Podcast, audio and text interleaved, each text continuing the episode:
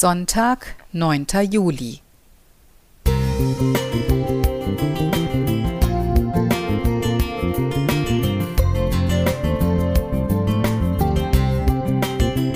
Ein kleiner Lichtblick für den Tag.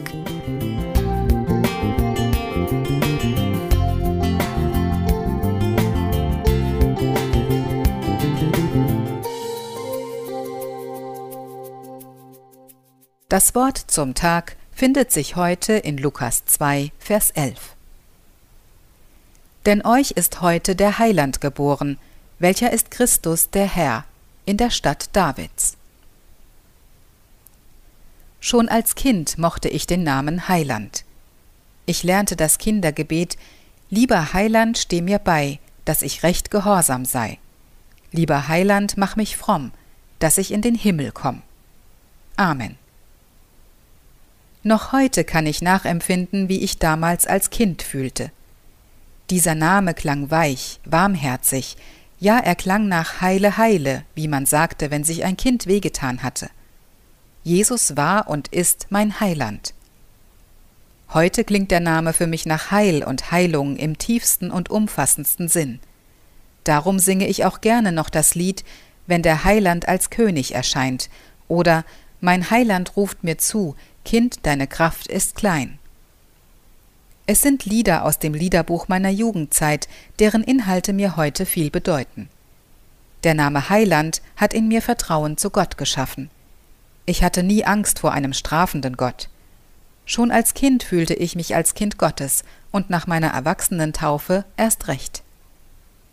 Wie gut, dass uns der Heiland geboren ist, welcher ist Christus, der Herr.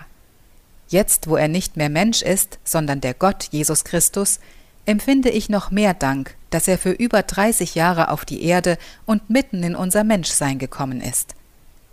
Wenn ich daran denke, dass Jesus unser Schöpfer und der Gestalter dieser Welt ist, dann kann ich auch die große Liebe verstehen, die er zu uns und seiner Schöpfung hat. Der Weg, sich als Mensch für Satan und seine Dämonen berührbar zu machen und sich trotzdem nicht verführen zu lassen, standhaft zu bleiben bis zum Tod am Kreuz, war die einzige Möglichkeit, seine Schöpfung retten zu können. Er wurde der Heiland, der Retter, der Heilmacher. Wie viele geniale und liebevolle Ideen hat er verwirklicht. Die Schöpfung ist voller Wunder. Wir können immer wieder neu staunen und uns freuen über all die Schönheit, die Funktionen und großartigen Zusammenhänge in der Natur. Störungen und Zerstörungen sind ein großer Verlust und machen traurig. Wie viel mehr mag es dem Schöpfer selbst so gehen, und wie sehr warten auch die Engel auf das große Heilmachen, die Auferstehung und Verwandlung der von ihm Geretteten auf die neue Erde. In Offenbarung 21, Vers 5 sagt Jesus selbst, Ich mache alles neu. Und was er zusagt, das hält er gewiss. Mali weigt.